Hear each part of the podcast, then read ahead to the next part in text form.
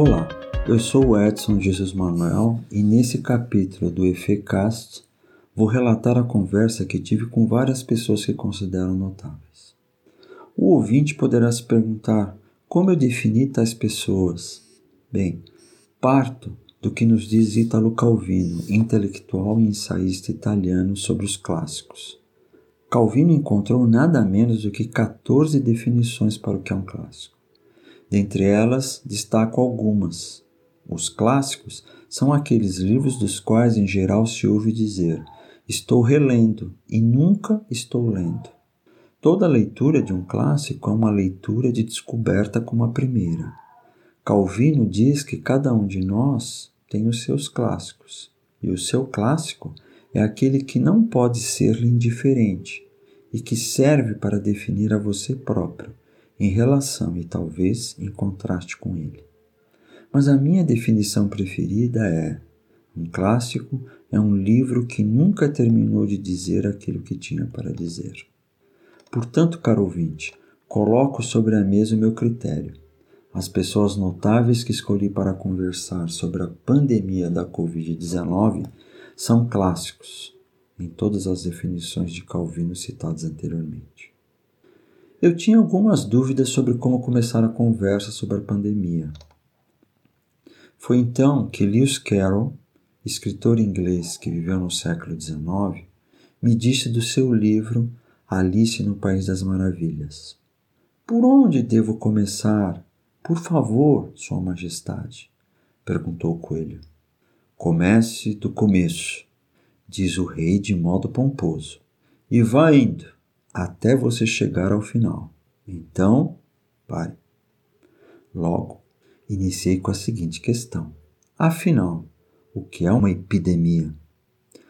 O dicionário Aurélio me diz que a palavra vem do grego epidemos, aquilo que se propaga por um país, que tem a ver com uma dada população, com as pessoas. Ele, digo o dicionário, segue adiante para me esclarecer que se trata de uma doença de um determinado lugar peculiar de uma população. Mas súbito, Hipócrates de Cos me alerta que para ele epidemia é uma prática. E Marilena Chauí me ajuda a entender essa prática dizendo que o médico hipocrático visita todos os lugares para conhecê-los diretamente, residindo em cada lugar por algum tempo e viajando sempre. Não era o paciente que é o médico, mas este que ia até o paciente. E Marilena Chauí me chama a atenção para outro aspecto sobre Hipócrates. O médico hipocrático contempla o homem no interior do cosmo, para compreender o que é específico do corpo de alguém como operam suas dinâmicas de funcionamento. A que doenças sua physis, sua natureza, o predispõe e quais lhe podem acontecer por acaso.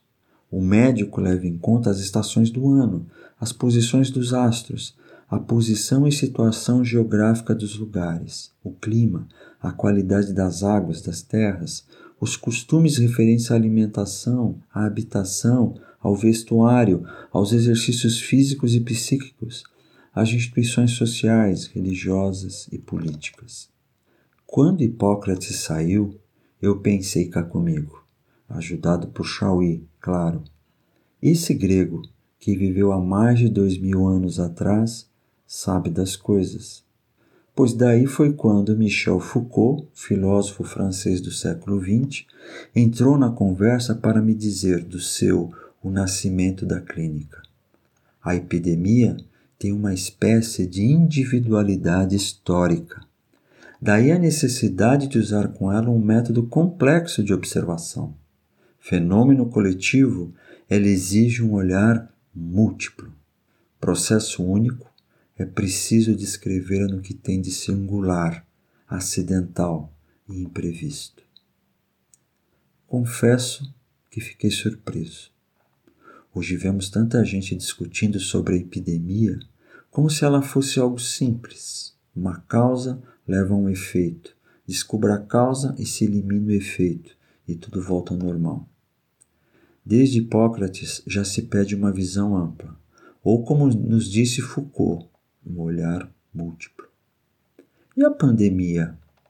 Logo, o Aurélio, o dicionário, me socorreu dizendo que a palavra vem do grego pandemos, que significa todas as pessoas.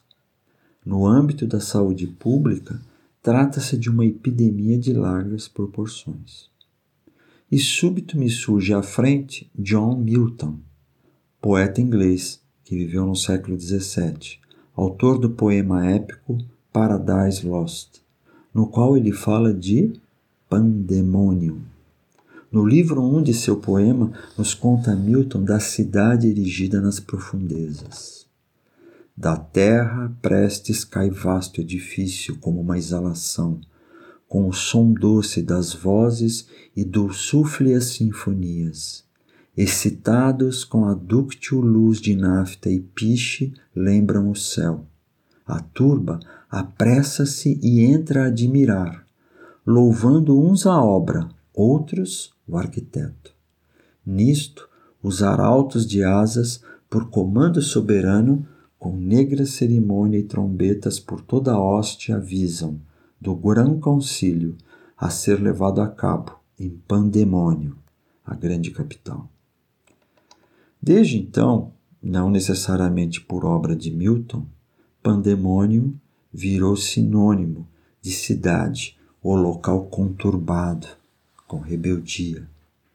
Todavia, Cipro Neto nos esclarece que Milton pode ter se inspirado no grego pandemos para cunhar seu pandemônio, mas assim o fez trocando o sufixo demos, povo, por damien, demônio, dando à palavra outro sentido. Intenções à parte, a pandemia da Covid-19 não deixou de trazer à tona esse palácio capital de debates, agitações, controvérsias que marcaram o Concílio dos Anjos Caídos na sua busca terçã de retomar seus lugares no céu após serem expulsos por Deus.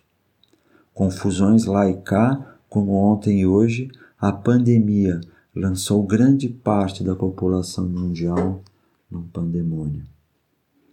Daí em diante, passei a refletir no porquê desse infortúnio. E talvez por ter me referido aos anjos caídos, ele, ele próprio, se apresentou para dar a sua palavra a partir do Velho Testamento, livro do Êxodo.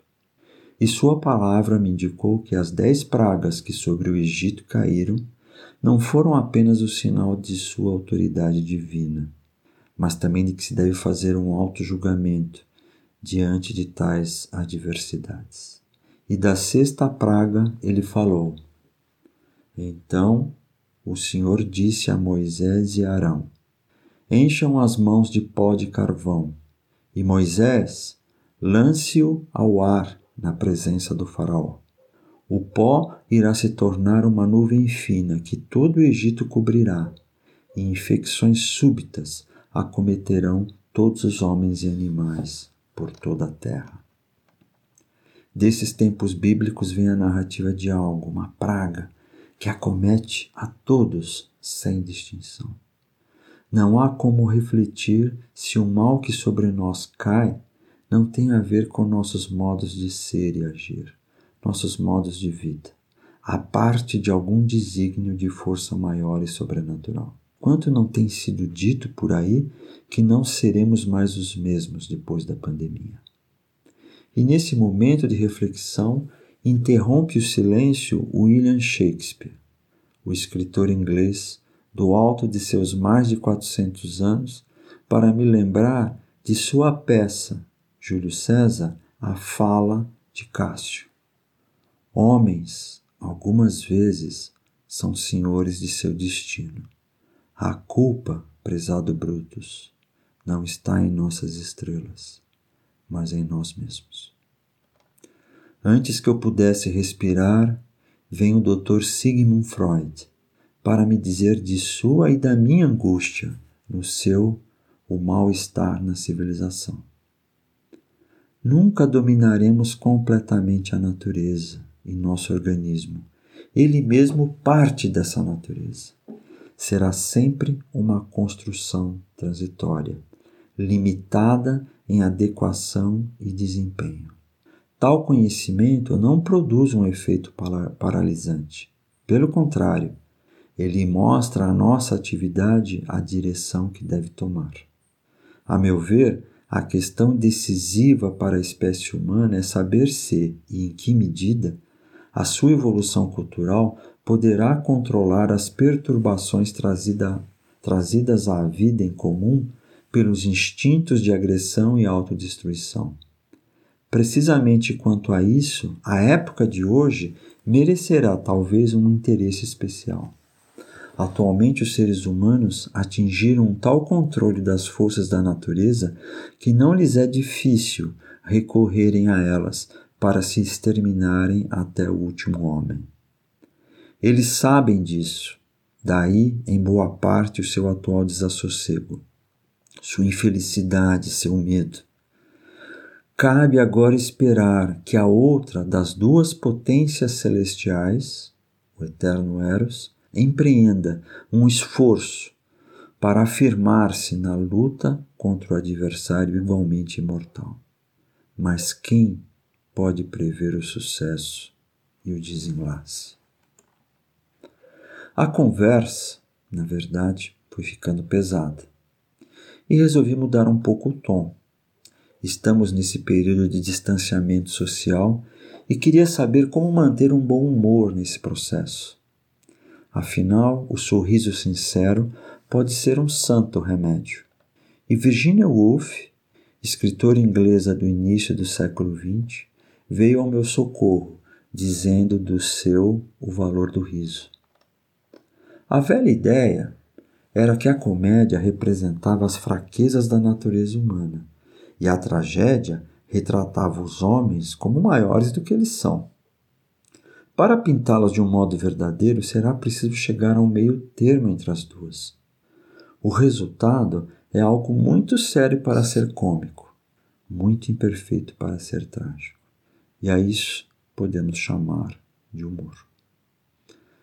Mas não é que vem Clarice, Clarice Lispector, para me dizer do seu O Ovo e a Galinha, um conto que nem ela mesma entendia ela vem e me fala ao pé do ouvido que essa situação de um país em blackout sanitário e político é demais até para os seus mistérios sobre o ovo. Mas assim mesmo me diz. O ovo é uma coisa suspensa. Nunca pousou. Quando pousa, não foi ele quem pousou. Foi uma coisa que ficou embaixo do ovo. Olhe o ovo na cozinha, com atenção superficial para não quebrá-lo. Toma o maior cuidado de não entendê-lo. Sendo impossível entendê-lo, sei que se eu o entender é porque estou errando. Entender é a prova do erro. Entendê-lo não é um modo de tê-lo visto. Será que sei do ovo? É quase certo que sei. Assim, existo, logo sei. O que eu não sei do ovo é o que realmente importa. O que eu não sei do ovo me dá o ovo propriamente dito. Clarice se foi e fiquei a pensar o que podemos tirar de lições da pandemia, como entendê-la. E encontrei João Guimarães Rosa, que do seu grande sertão Veredas me diz como entender a pandemia. Cerro, o senhor vê. Contei tudo. Sei de mim? Cumpro. Amável, o Senhor me ouviu. Minha ideia confirmou que o diabo não existe. Diabo não há. É o que digo: se for, existe, é homem humano. Com a fala de Guimarães Rosa ecoando em minha cabeça, penso na leviana forma de tratar as questões da pandemia com números e mais números das cotações e índices econômicos.